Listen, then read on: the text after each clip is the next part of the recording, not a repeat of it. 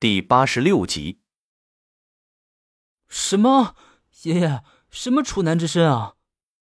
我没想到在这个时候，爷爷能说出这样的话，简直就和开玩笑一样。如果是搞大牙，他们说也就罢了，可是放在爷爷身上，我的脸竟然腾的一下红了，不知道该怎么应对是好。父亲好像看出来我的犹豫和含糊了，笑了一下，问你是不是，你就说呗。别告诉我你才上高中就把那啥扔了。父亲的话很明显，他知道我的性格什么样，怎么会把处男之身就这么丢了呢？他主要是想用激将法激我一下而已。喂，你少冤枉我啊！他们几个作证，我是处男。还有啊，爷爷，你能说说你到底啥意思吗？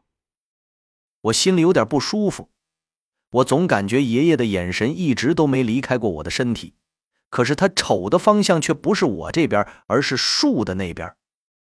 爷爷停顿片刻，又好像下了很大决定似的，没有转过身来。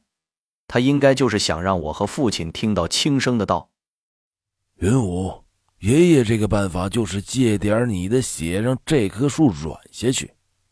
你看，如果不行，咱们就再想想办法。”什么？父亲根本没想到爷爷会这么说。他好像在质疑自己是不是听错了。我一开始就感觉不对了，因为当爷爷说到处男的时候，我第一个联想到的就是处男的血。我原来看过许多电影和书，都提及过童子血可以辟邪、克鬼、护身，但当时也只是将信将疑。谁想今天爷爷却提了出来，没想到还是要我的血。我脑袋里如同火山喷发一般，轰的一下，自己就进入了一个短暂的空白状态。就算开始时有心理准备，我也有点接受不了。先别说多少血吧，在我的记忆里，爷爷就不是这个样子的，因为他最怕的就是我受伤害。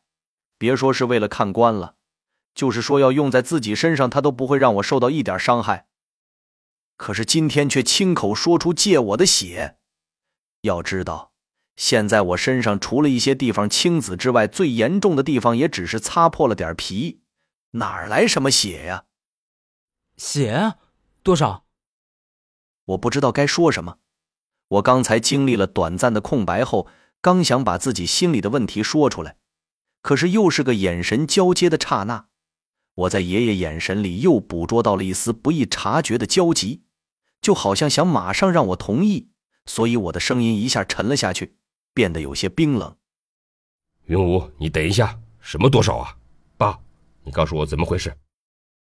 父亲有些激动，他可能和我想的差不多。原来我小时候他打我一下，我爷都得打他呢。现在爷爷竟然要我的血去用在盗墓上，这不是开玩笑吗？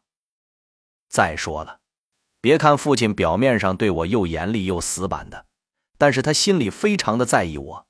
在我身上割个口，弄点血，就跟在他心上来一刀是一个概念。你们两个干什么呀？我就是说一点血就够了，抽血的时候那些就足够，这至于吗？我跟你们说，这个东西它怕童子血，不是说怕，是它吸收了童子血之后会进入到短暂的休眠期，就会软下去。你们那么紧张干嘛？我自己的大孙子，我自己不心疼吗？爷爷拍了拍我的头，解释的很从容，感觉像理所当然似的。那这未免也太为难云武了吧？父亲赶忙接了过去，他还是不同意的样子。好了，爸，别说了，我来吧。就一点血，也不是没受过伤，而且是爷爷想用，又不是别人。毕竟我的血里也流着一部分爷爷的血，不是吗？我故意将语调调高，主要说给爷爷听。刚才爷爷的话语，后来听的我就感觉到有轻微的做作，因为原来的爷爷根本不是这样的。现在我也不相信爷爷会变，一直我就觉得是我自己想的太多了。儿子，父亲不忍心我怎么样？男人不流血不算是男人，没事的。爷爷笑了起来。声音在这个阴暗的阁楼里萦绕了开来。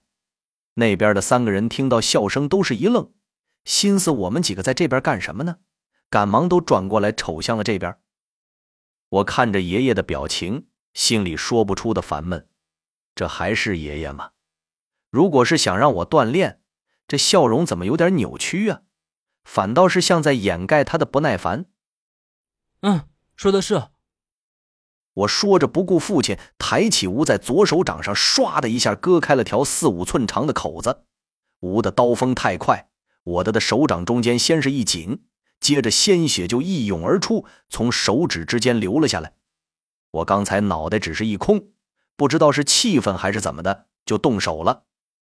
云无，你，哎。父亲瞅着我不理解，然后是一叹：“给你吧，这有血了。”不是要用吗？他不理解的看着眼前的爷爷，把我的手递到爷爷面前，好像真的生自己这个父亲的气了。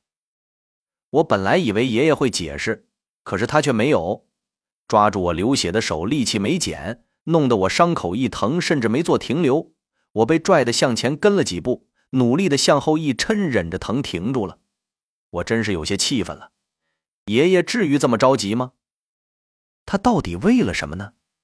看着爷爷回头瞅了我一眼，眼神中有些感激，还有着最早闪过的迫不及待，但是现在又多了一抹贪婪，这倒是吓了我一跳。我还以为自己看错了呢。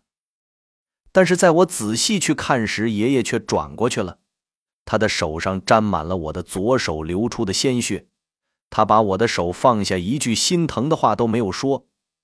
我感觉他的注意力现在都放在这棵树里的棺材上，根本不在意我和父亲的想法。